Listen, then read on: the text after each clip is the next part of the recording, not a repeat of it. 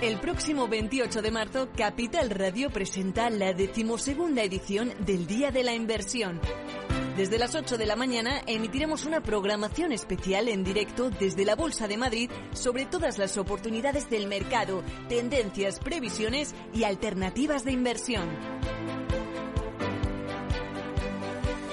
Nos acompañarán BNY Melon Investment Management, JP Morgan Asset Management, Banca March, Candriam, Nordea Asset Management, Franklin Templeton, Invesco, AXA Investment Managers, Fidelity International, Columbia Trinidad Investments, Pictet Asset Management, Indexa Capital, Renta 4 y muchos más. Día de la Inversión, el 28 de marzo desde las 8 horas en Capital Radio. Escucha lo que viene. Si te consideras un apasionado de los mercados financieros y te interesa la bolsa, debes saber que comprar o vender acciones y ETFs con XTB no tiene ninguna comisión hasta 100.000 euros. Abre tu cuenta 100% online en 5 minutos. Un broker, muchas posibilidades. XTB.com. A partir de 100.000 euros al mes, comisión del 0,2%, mínimo 10 euros. Invertir implica riesgos.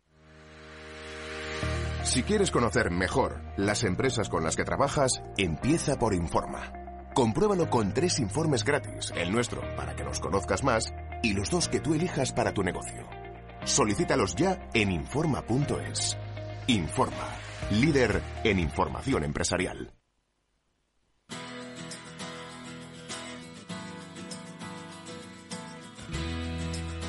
After Work con Eduardo Castillo.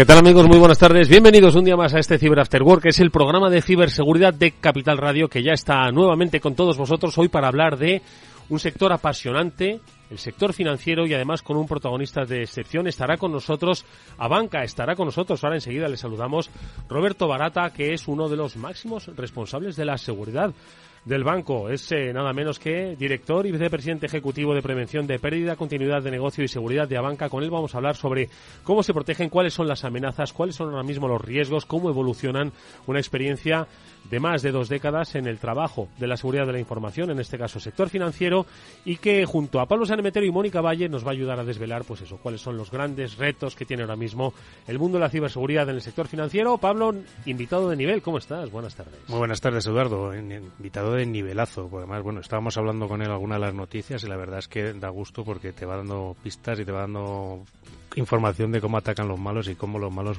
van haciendo cositas con los bancos, que tampoco vamos a dar ideas, pero oye, nos va dando un poco de, de pistas de cómo protegernos. Noticias que un día van a ocupar la mayor parte de nuestro programa, porque cada día se suceden a empresas cada vez más conocidas. Si contásemos las que se, se suceden a empresas no conocidas, necesitaríamos dos o tres horas de programa. Pero de momento nos conformamos con aquellas que son reflejo y que pueden ser tractoras en cuanto a la toma de decisiones en ciberseguridad. Mónica Valle, ¿cómo estás? Buenas tardes. Muy buenas tardes. Pues totalmente, Edu, son noticias las que contamos cada semana, una pequeña parte de todas las que están saliendo constantemente y también pues estos ciberataques que vamos contando que afectan a todo tipo de empresas son también una pequeña parte de los que afectan en total porque no conocemos todo, ¿no? Pero sí que es cierto que es una buena manera de ponernos en guardia y pensar que cualquiera puede ser la víctima del siguiente ciberataque y hay que prepararse. Bueno, pues de eso hablaremos eh, con las noticias también, de los diferentes consejos que os vamos a ir dando con ayuda de los especialistas que nos acompañan cada semana en este programa.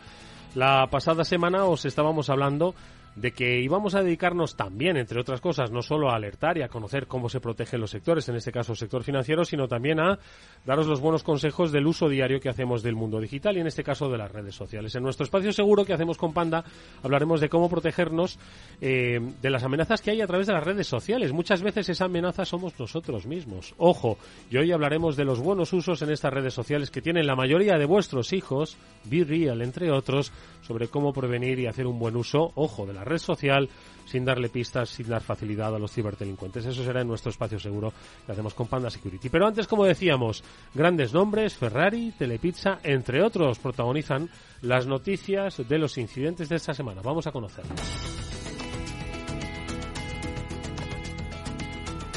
Pues no sé por qué, dónde empezar. Por Ferrari, que a ti te gustan mucho los, los Joder, coches. sí, además con las carreras de Fernando que están a tope este año, no sé, no, Bueno, no hay que dejarse no, ninguno. no- me vamos, a la Fórmula 1, que se sepa todavía no han dado el salto, pero vamos, no me extraña porque ahí hay información y tecnología. Sí, imagínate que bloquean un coche y se queda parado en una carrera. Ya tienes ahí Vamos unas apuestas y demás. No, vamos a dejar de dar ideas. Pero sí, Ferrari, oye, Ferrari, la, la empresa de coches de lujo que ha, avisa- ha- ha avisado de un robo de datos y por el cual están pidiendo un rescate económico. Ya sabes que normalmente los ataques de ransomware tenían principalmente la primera etapa en la que te cifraban los datos y si no tenías una copia de seguridad, pues eh, tenías que pagar para recuperar tu información. Eh, pusieron una segunda ronda de extorsión ahora que es, vale, ya has aprendido a hacer la copia de seguridad, ya eres capaz de restaurar tus sistemas, ahora me he llevado la información y si no me pagas te voy a pedir dinero para no publicar estos datos, es decir, si no me pagas en la primera, me pagas en la segunda, y se está viendo incluso una tercera en la cual se llegan a hacer incluso ataques de negación de servicio. Pero bueno, en este caso nos quedamos en la segunda, en la cual hay información de clientes de Ferrari que evidentemente son clientes con gran poder adquisitivo y en el cual, pues oye, si estos 7 gigas de datos que han robado ven la luz, pues allá habrá alguna información comprometida de personas muy conocidas.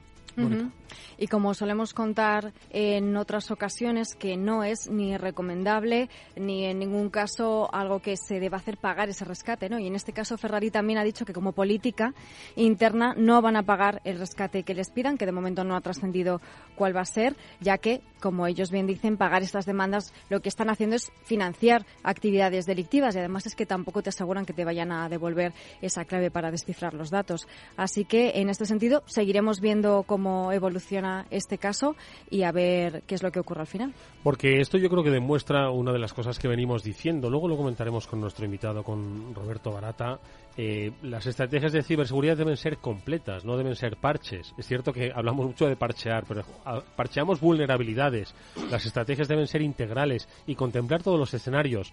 No ir esperando a que arregles una cosa para que te sorprendan con otra. Lo que nos estabas contando. Totalmente. Además, con Roberto lo vamos a ver seguro como no todo es tecnología, no todo está circunscrito única y exclusivamente a los sistemas informáticos de una organización, sino que hay muchas más áreas donde trabajar y donde proteger la información y, la, y, y el negocio de una compañía, al fin y al cabo. Bueno, pues eh, esto es lo que le ha pasado a Ferrari. Eh, en el terreno del el sector alimenticio, Telepizza, que según escudo digital, pues eh, unos hackers rusos, eh, rusos habrían accedido a los servidores de la compañía. ¿Qué es lo que ha pasado, Mónica? Pues en este caso, como bien dices, un ciberataque no. Se cree que ha sido un grupo de ciberdelincuentes que se llama Lockbit 3.0 que está vinculado a Rusia efectivamente y lo que han hecho es acceder a los servidores de la compañía y bueno, pues han podido acceder a archivos, como bien estaba explicando antes Pablo, lo que utilizan es esos archivos, datos confidenciales para luego extorsionarse. De momento no se sabe cuál es la cuantía del rescate, pero lo veremos y seguramente que será alto. Sí, en este caso, pues el grupo Lockbit, que, que normalmente tiene su sitio web en, en la dark web para ir publicando toda esta información. Eh, en cuanto se llegue el 9 de abril, que es el plazo que le han dado a la compañía, pues probablemente si no, si, si no pagan, pues se hará pública la información que ha, sustraído. Y un punto más, pues para seguir cometiendo ciberataques y, ataques a compañías. No hay sector que se libre de las amenazas. Lo veíamos hace un par de semanas como el Hospital Clínic de Barcelona veía pues secuestrado, bloqueado el acceso a numerosas eh, eh, servidores que impedía pues el correcto y normal funcionamiento. Por cierto, que no sé hasta qué punto está actualizada la, la información. Es que la noticia que íbamos a contar está vinculada al sector eh, sanitario también. Hemos eh, conocido cómo se ha bloqueado o uno de los principales mayoristas de medicamentos de España, la distribución a farmacias. Ya sabéis que al final vas a la farmacia, no está el, el medicamento y ojo, y los tratamientos, ¿qué ocurre con ello? Bueno, pues esto también consecuencia de un ciberataque. Pero no sé si tenemos alguna novedad última de lo del clinic, Mónica. Lo que han dicho los últimos días eh, han reconocido que efectivamente algunos de los datos comprometidos en el ciberataque son datos personales, que efectivamente este ciberataque ha podido comprometer datos personales, en este caso de pacientes del hospital, lo que hace este incidente pues todavía más, más grave si cabe. Y en este caso, pues ya no, novedades muchas más no. En el caso del ataque ha sido dirigido a los servidores de Allianz Healthcare, que es un mayorista que reparte medicamentos a, las farmacias en la zona sobre todo de, Cataluña. Y, en este caso, pues bueno, la llegada de medicamentos, como no suele ser, las, las farmacias suelen disponer de varios proveedores, ¿vale? Pues en este caso está afectado este, que, bueno, siempre tienen planes de contingencia y se pueden seguir sacando los medicamentos más críticos eh, con, con tecnologías de los años 80, 70 y demás, que es básicamente con papel. Siempre se pueden seguir sacando esas cosas, pero eh, el, día a día y las cosas más, más grandes pues ya cuestan más. Eh, para eso se automatiza y se digitaliza. Bueno, pues la última noticia es un dato, eh, un dato que poco me parece este dato, mm. y es que la ciberseguridad en España o el negocio de la ciberseguridad en España crece a un 15%, a un ritmo del 15%. Y digo que es poco porque ya habéis visto los incidentes, que estaría debería crecer al doble. O al triple o al cuádruple, no sé, la verdad es que yo creo que las inversiones en el sector de ciberseguridad cada día deberían ser mayores y que, vamos, los hechos nos están dando las pistas de qué es lo que nos está pasando. Los malos están cada vez eh, más preparados, con mejores objetivos y hay veces pues que las grandes compañías sí que suelen tener presupuestos y, equipos preparados y según vas bajando en, el tamaño de las empresas pues ya suele ser más difícil esa parte de especialización. Va, bajando el porcentaje, pero sí que son datos positivos que seguramente irán aumentando y pone de manifiesto pues ese impulso ¿no? que está experimentando la industria, un incremento del 30% en comparación con los datos de 2021 este. Y por cierto aprovecho para actualizaros otro dato de un informe que ha salido estos días, que son los ciberataques que está experimentando el sector sanitario, que eh, precisamente estábamos comentando, han crecido un 650% en el último año. Entonces, claro, estos son algunos, por eso decía, de los que estamos conociendo y todos los que no están saliendo realmente a la luz, que están por ahí detrás. Tú, comparas 650 con un 15% de aumento. Así que, no sé, ¿eh? Debería subir un poco más, pero vamos, por eso decía son datos positivos. Se, me antojaba corto el dato. Bueno, pues estas son las noticias. Vamos a seguir comentando más escenarios con nuestros invitados, con los informes que también nos eh, hacen llegar. Y un comentario, porque mientras la ciberseguridad de la información tradicional gira en torno al software y al modo en el que se implementa, la seguridad del IoT incorpora más complejidad y una amplia gama de escenarios operacionales dependen de la conectividad de los dispositivos. Y es que el dispositivo más trivial puede llegar a ser peligroso si resulta comprometido, ya lo hemos visto en estas noticias. Las soluciones Zero Trust de Zscaler permiten reducir estos riesgos. Por eso os invitamos a que descubráis más en zscaler.es.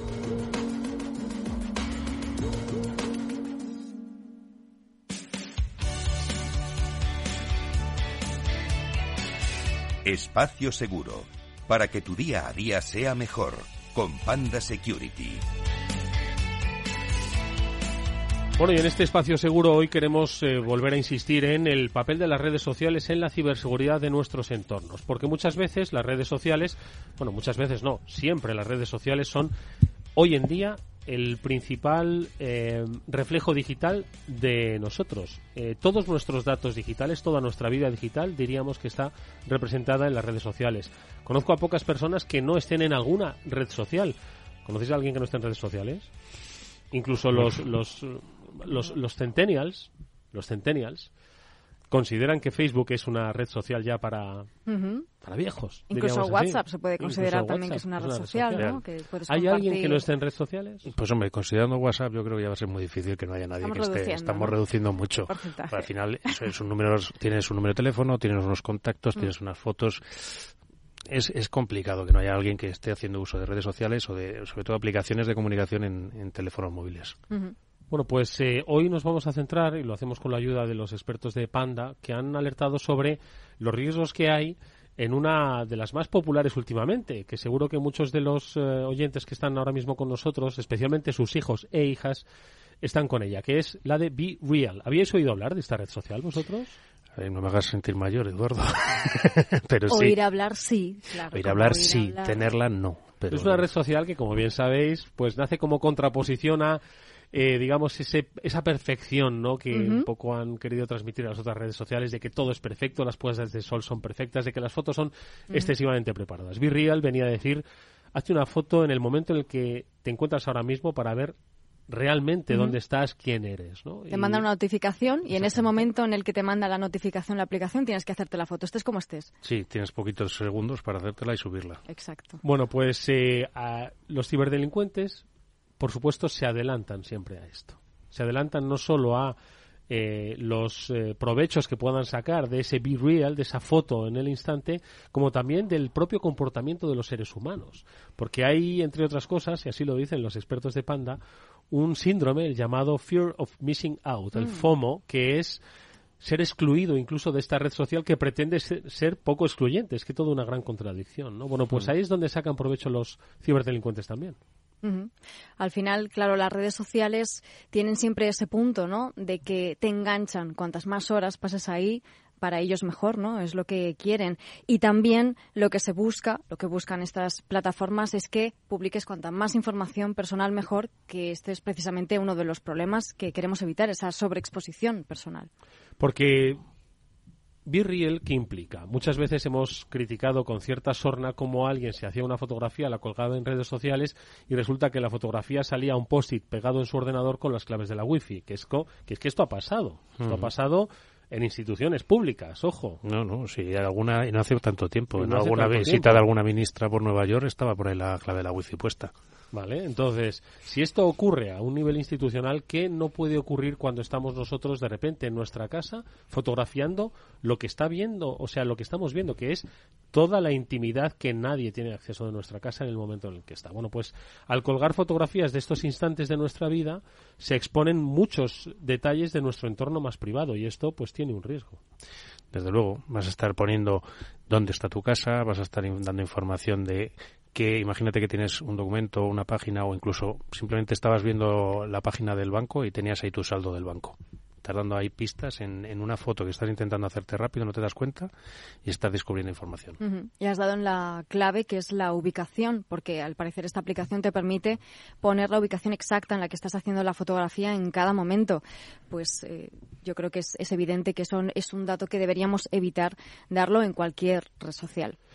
¿Qué ocurre? Que esta red social, también lo explican así desde Panda, ¿sabéis que almacena en sus servidores todas las fotos que realizamos al menos durante tres años? Pues si si a los tres años las borran no vamos mal, porque yo creo que hay otras en las cuales se las quedan de por vida.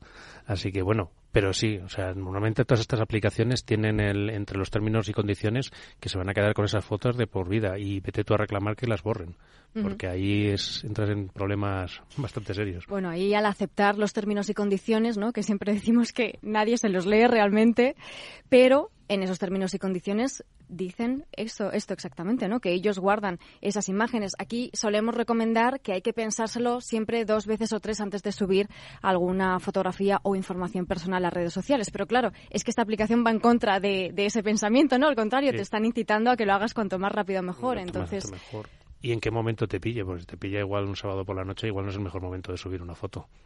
Seguramente.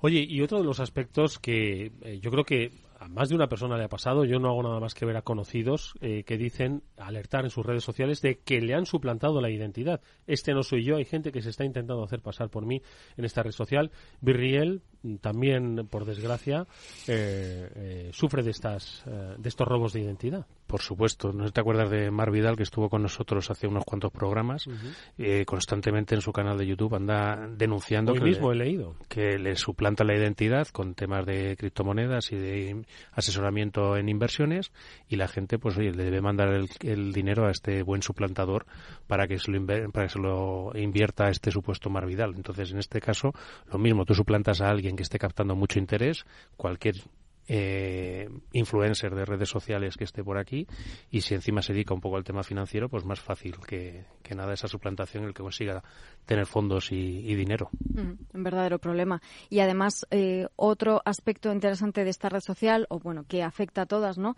Es el hecho de que pues lo compartes con un grupo más o menos íntimo o cerrado de personas, ¿no? Y es interesante tener ese círculo lo más cerrado posible y verificar que efectivamente a quien estás agregando es quien dice ser.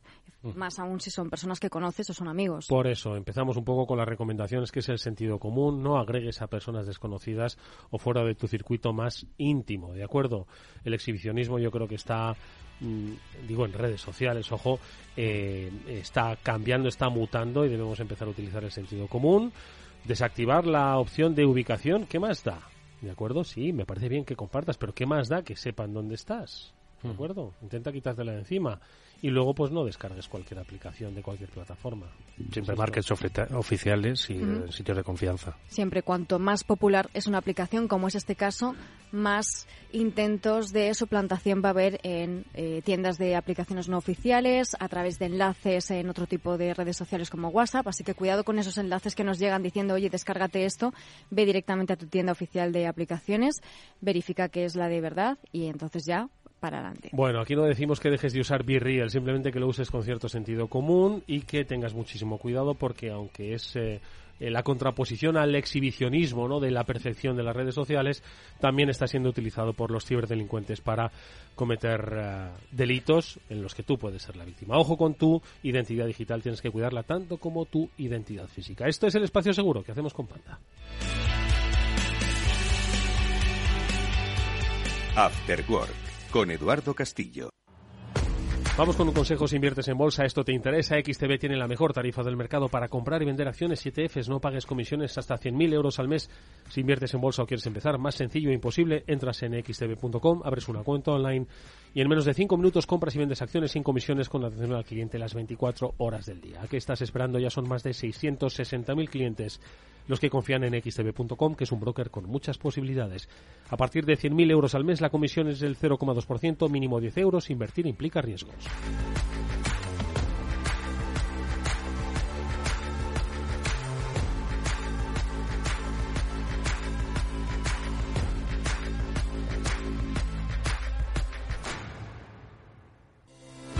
El próximo 28 de marzo, Capital Radio presenta la decimosegunda edición del Día de la Inversión.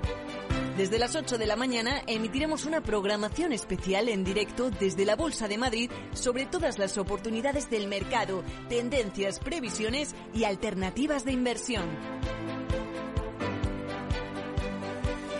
Nos acompañarán BNY Melon Investment Management, JP Morgan Asset Management, Banca March, Candriam, Nordea Asset Management, Franklin Templeton, Invesco, AXA Investment Managers, Fidelity International, Columbia Trinidad Investments, Pictet Asset Management, Indexa Capital, Renta 4 y muchos más. Día de la Inversión, el 28 de marzo desde las 8 horas en Capital Radio. Escucha lo que viene. Después del trabajo, After Work, con Eduardo Castillo, Capital Radio.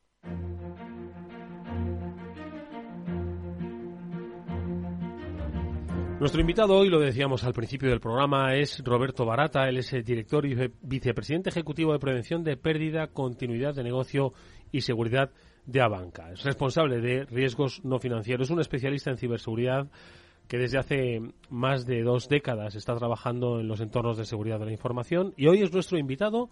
Roberto, buenas tardes, bienvenido. Hola, buenas tardes. Un placer tenerte por aquí.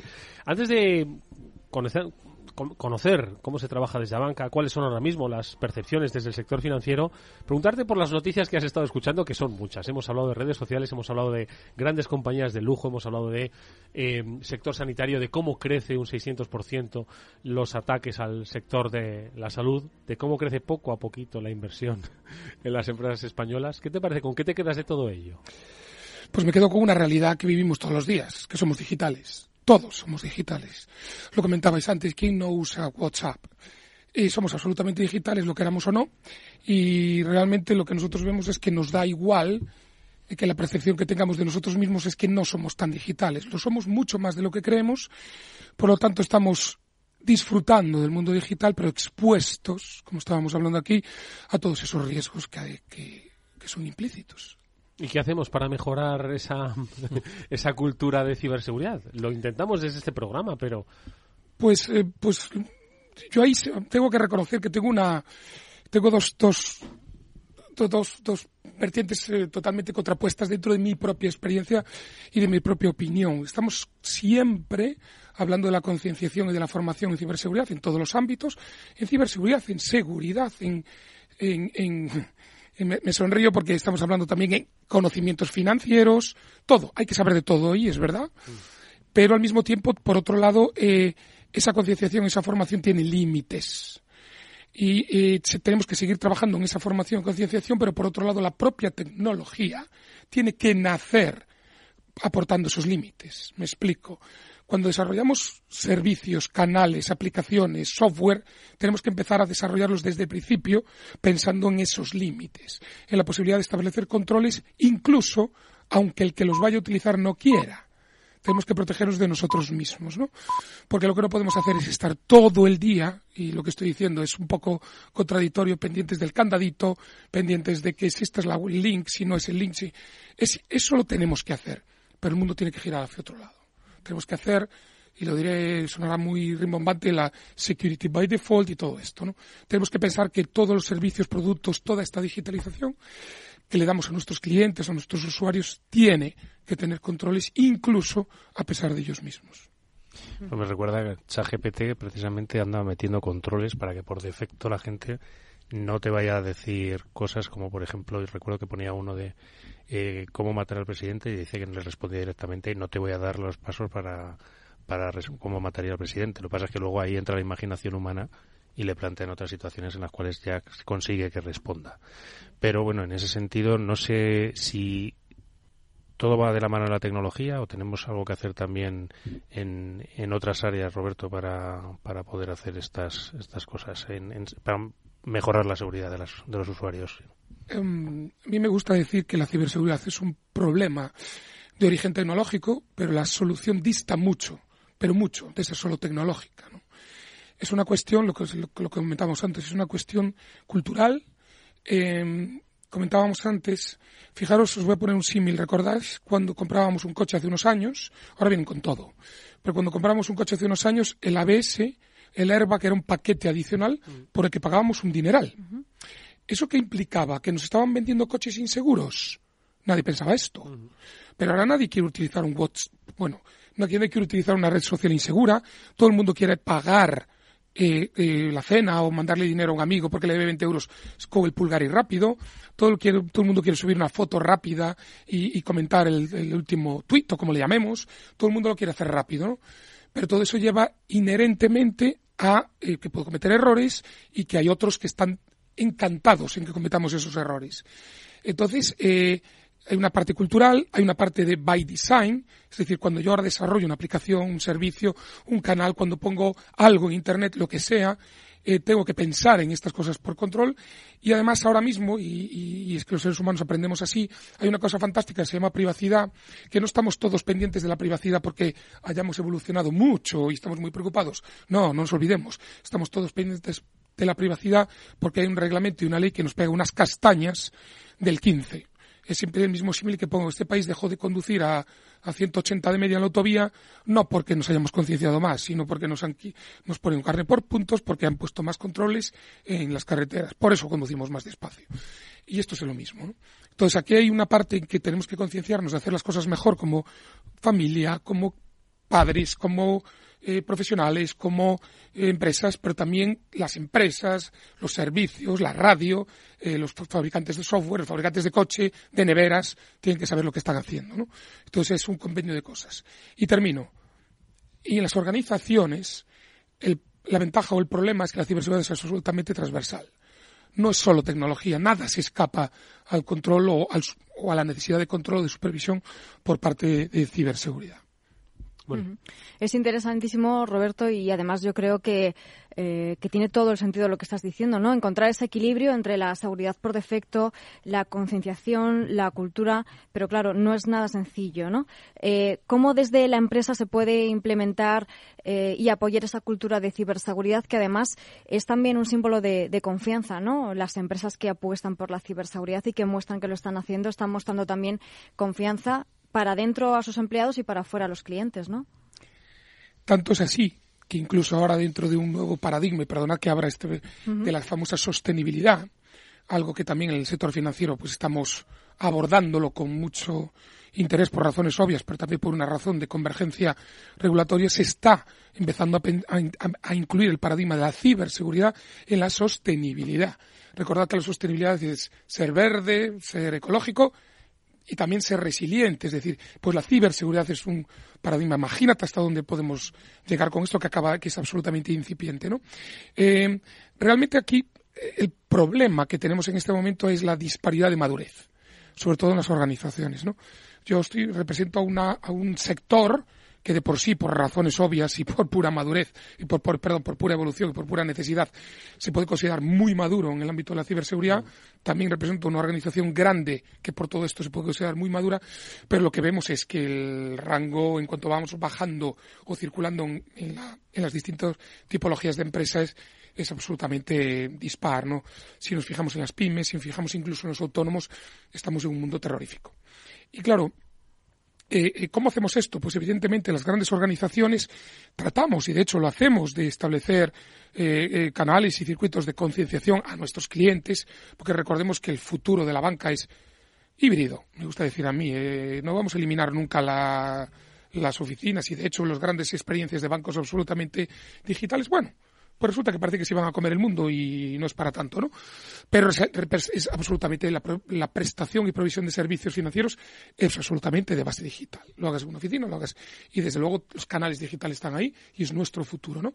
Pero claro, entre eso y, el día a día nosotros tratamos de concienciar a nuestros clientes, tratamos de concienciar y, de formar un ecosistema con nuestros proveedores, que es otro de los de los riesgos emergentes de ciberseguridad, es precisamente ese gap de madurez. Y resulta que el ecosistema con el que trabaja una entidad como nosotros, que puede estar en un nivel de madurez más alto, incluye a muchos otros que no lo están.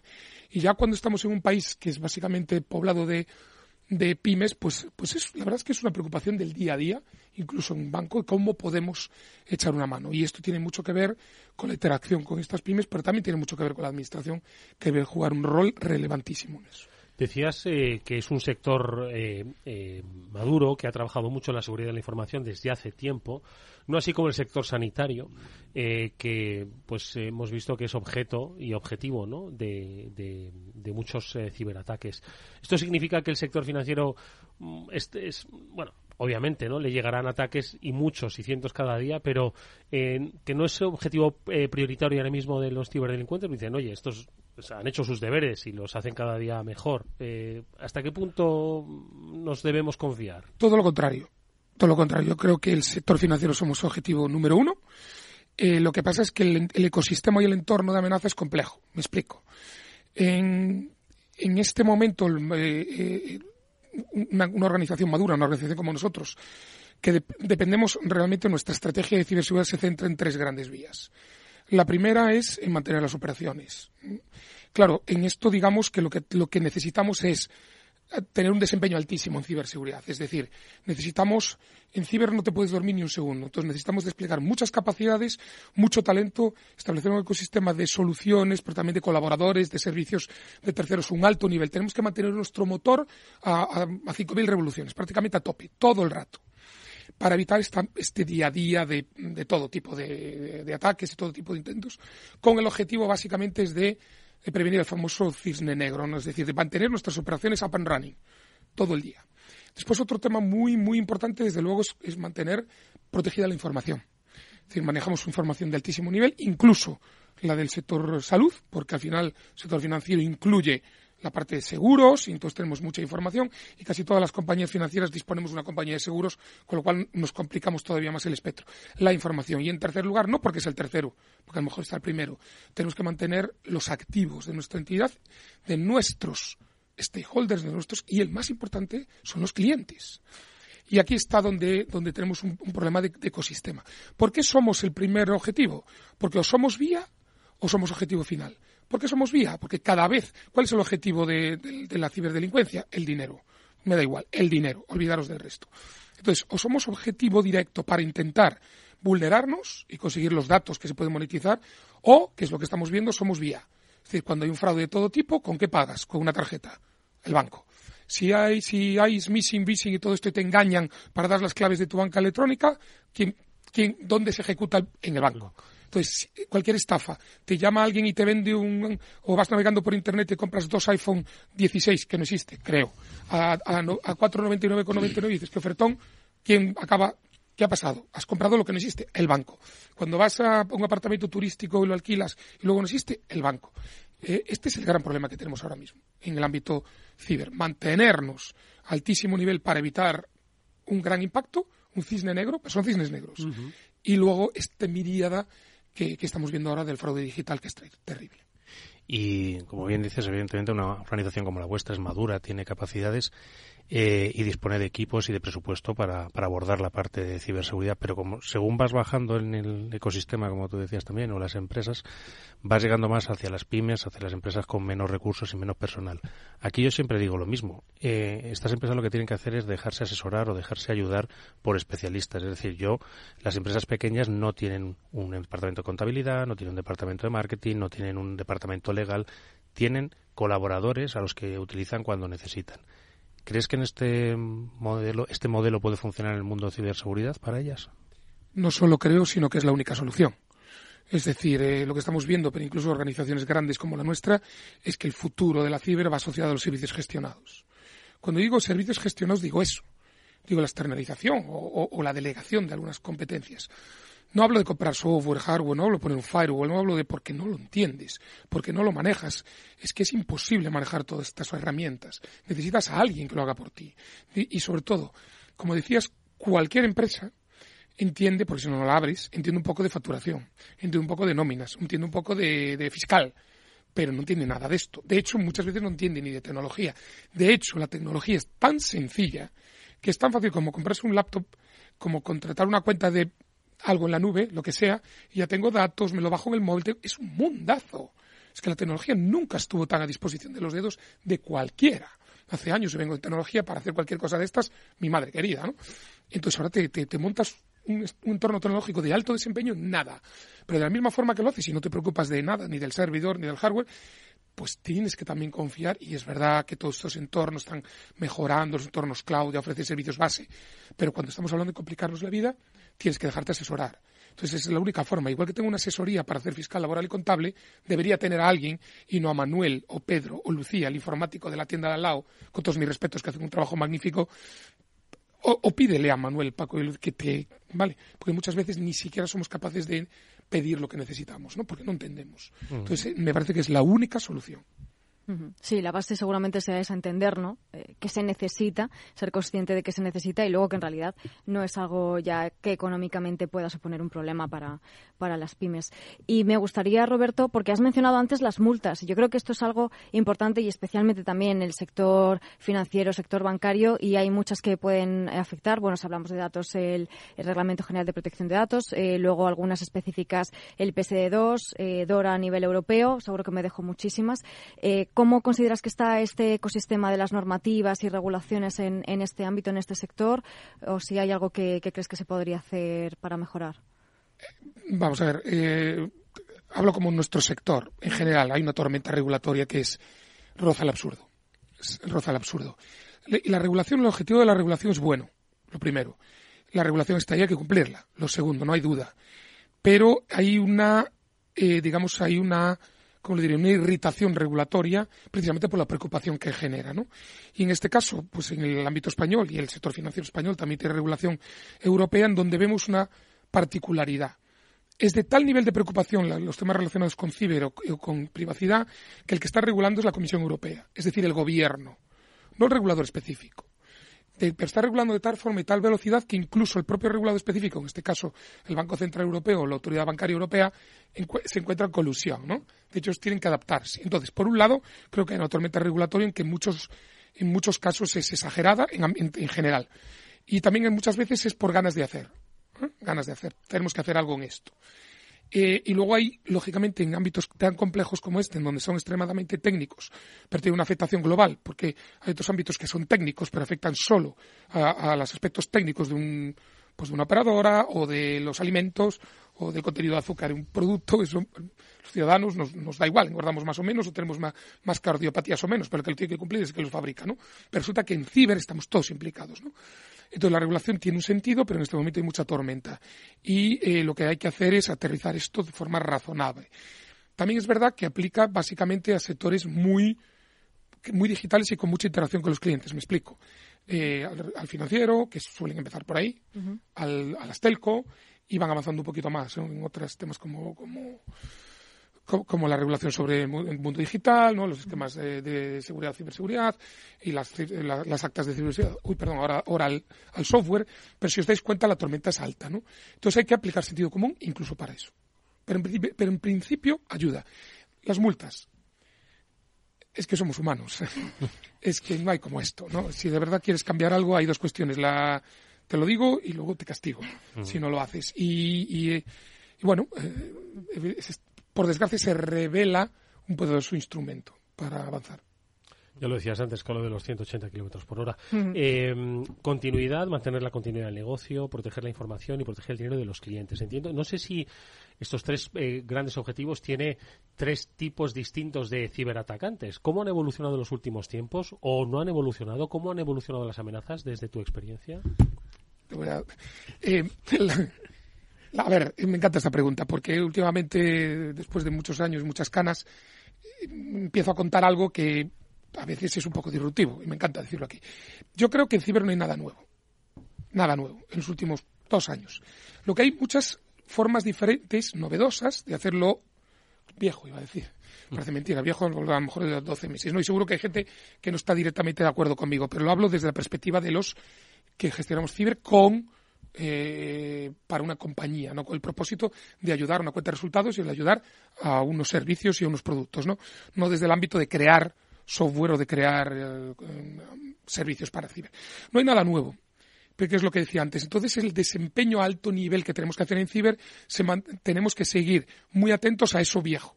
Eso viejo son eh, los intentos de intrusión, las denegaciones de servicio, la suplantación de identidad, la venta de credenciales, el bla, bla, bla. Lo que sí que estamos viendo nuevo es todo lo relacionado con la ingeniería social. Es que pensémoslo.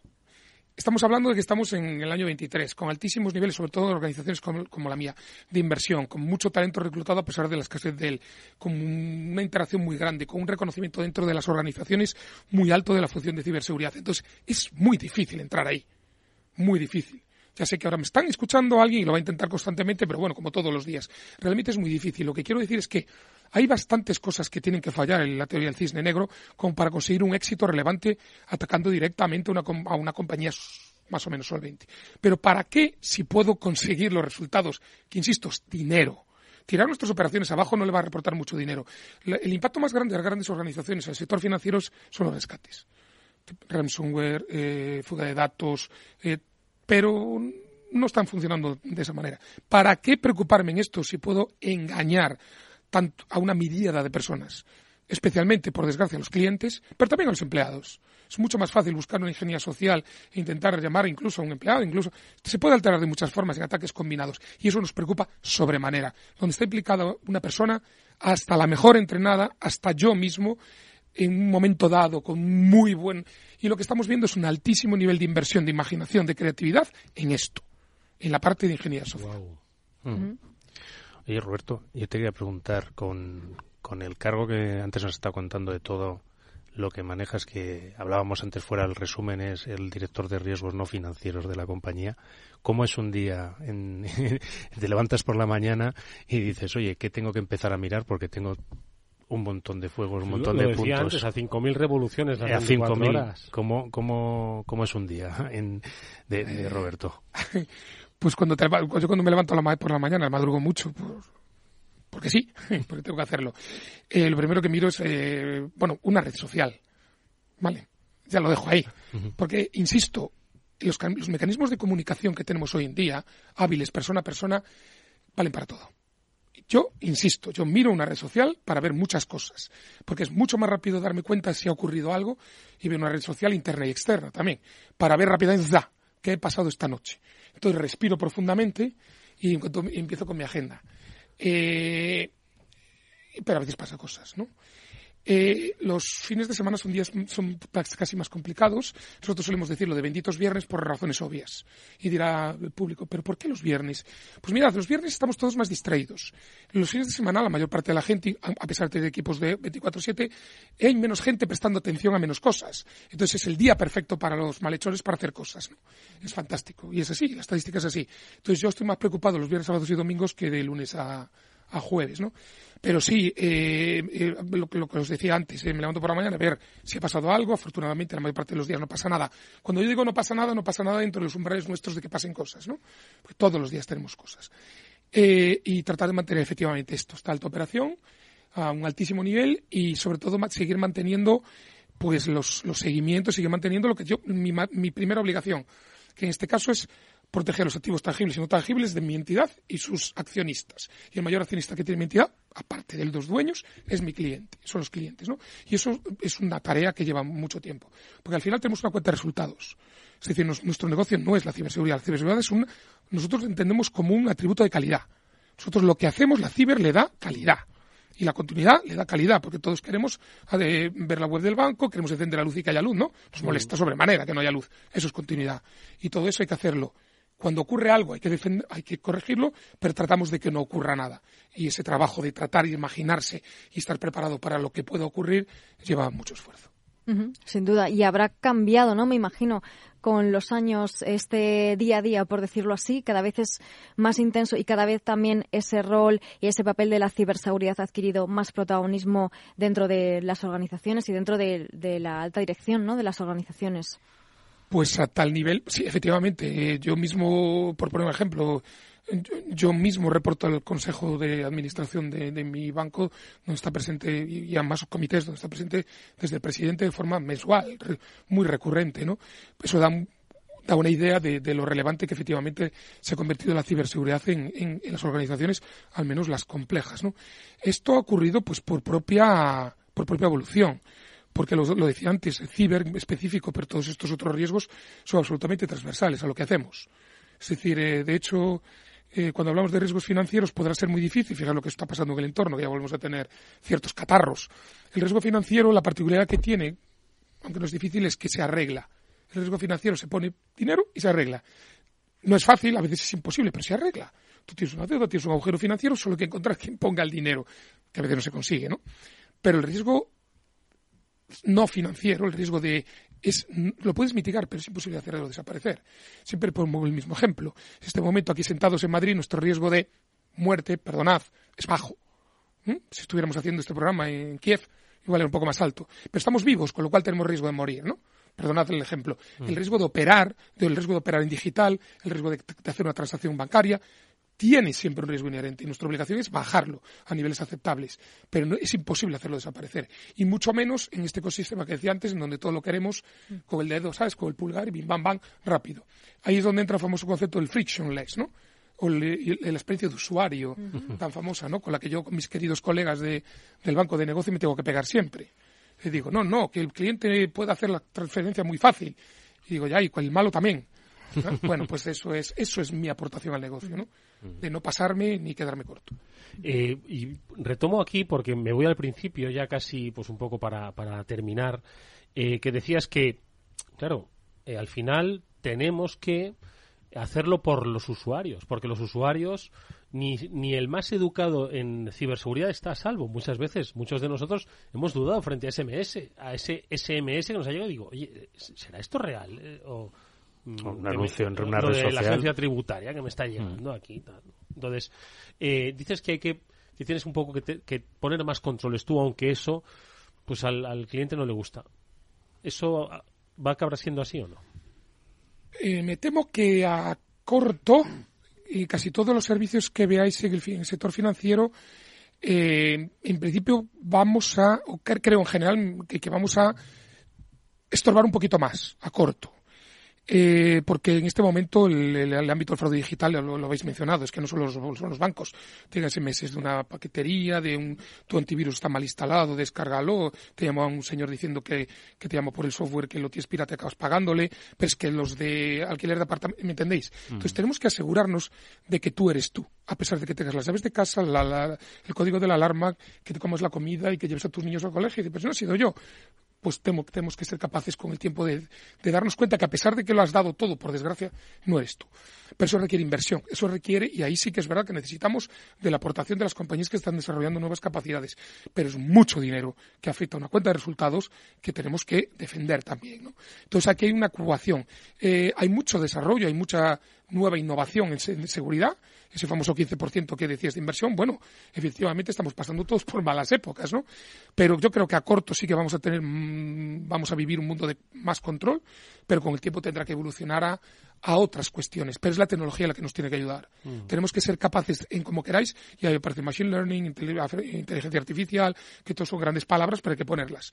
Tenemos que ser capaces, y nuestro objetivo, y ya lo estamos haciendo, es distinguir el comportamiento en nuestros, en, como clientes de cada uno de vosotros, de cada uno de nosotros. Pero ¿sabéis lo que es distinguir el comportamiento de millones de clientes? Porque, me, entiendo, es como, como de Roberto de Pablo, de, es muy difícil. Tenemos que tener tecnología, una amplia capacidad de análisis en tiempo real para decir, no, este no es.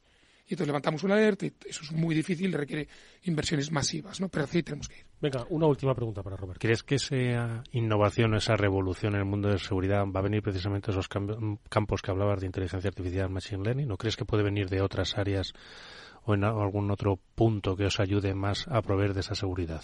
Puede venir de sitios increíbles de sitios increíbles, porque del mismo modo que estoy diciendo que los malos están desarrollando capacidades e innovación absolutamente increíble para engañarnos, eh, eso mismo lo podemos hacer para ayudarnos. Y me consta que hay magníficas empresas haciendo cosas absolutamente increíbles. Pero increíbles quiere decir incluso pensando fuera de autos de box, haciendo cosas muy, diferentes. Pero, la analítica de datos, desde luego, es el futuro. Mm. ¿Y un ejemplo de esa cosa sí, que te está que te está gustando tanto? ¿Tienes alguno? Pues biometría del comportamiento del usuario, al hacer cómo, cómo, cómo, cómo, sujeto mi móvil, mm. eh, y entonces mi móvil, cómo tecleo, eso es biometría del comportamiento. ¿no? de... Va a ser un poco personalización de la ciberseguridad, ¿no? Si estamos hablando de personalización de los servicios, va a ser una ciberseguridad personalizada. ¿Dónde estoy? Eh, pero para eso tengo que dar consentimientos, que a Facebook y a todos esos se los damos sin mirar, pero a los bancos no tanto. Juan, ha sido apasionante. Yo, si soy cliente de Abanca, estaría bastante tranquilo después de escuchar Eso deberíamos resolverlo rápido. Luego, cuando termine el programa, hablamos. No, hay que darle las gracias a nuestro invitado hoy, a Roberto Barata, porque yo creo que nos ha dado una lección de trabajo, de experiencia y de compromiso con eh, pues, eh, todos los clientes, al fin y al cabo, de la entidad financiera, el sistema financiero. Pueden estar tranquilos, pero ojo, hay todavía mucho que hacer y mucho tienen que poner ellos de su parte. Roberto, muchísimas gracias por haber estado con nosotros en este programa. Mucha suerte. Un placer muchas gracias. Bueno, y Pablo, nosotros nos despedimos hasta el próximo lunes. Sí, ¿no? Desde luego. Sí, el próximo lunes. Aquí estamos. aquí, exactamente, como siempre, en la sintonía de Capital Radio. Gracias, chicos. Ha sido un placer eh, tenerlos como siempre. Hoy, por cierto, hemos tenido público en el estudio. Han venido unos profesionales de Sangoven y Soberplaco que espero que hayan tomado buena nota eh, de la ciberseguridad, eh, que son usuarios, como todos, del mundo de la ciberseguridad. Nosotros, eso, nos despedimos hasta mañana, que volverá este programa a las 19 horas aquí en la sintonía de Capital Radio. Gracias. Estuvo Jorge Zumeta gestionando técnicamente el programa. Os habló Eduardo Castillo. Adiós. thank you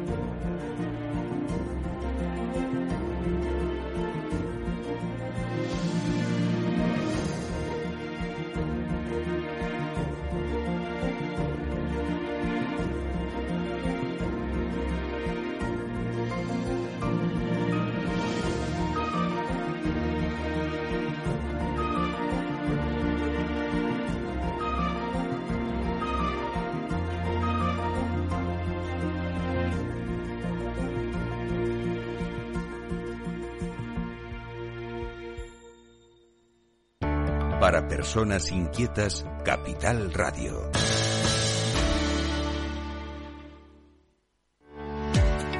¿Tiene tu empresa desarrollos tecnológicos de seguridad, inteligencia y drones? Ven a Tecnosec y Dronespo, la feria para los cuerpos policiales de inteligencia y empresas de infraestructuras críticas. Expon tus productos el 26 y 27 de abril en el Pabellón de Cristal de Madrid. Infórmate en tecnosec.es. Con seguridad, tu feria. ¿Qué es ir más allá? Con Arval podrás llegar donde te propongas de la forma más sostenible y asegurar un mundo mejor contribuyendo a la seguridad en carretera, al futuro de las ciudades y a la calidad de vida. Ser responsable sin tener miedo al liderar el cambio. Arval, la transición energética arranca aquí. Más información en arval.es. Capital Radio, Madrid, 103.2.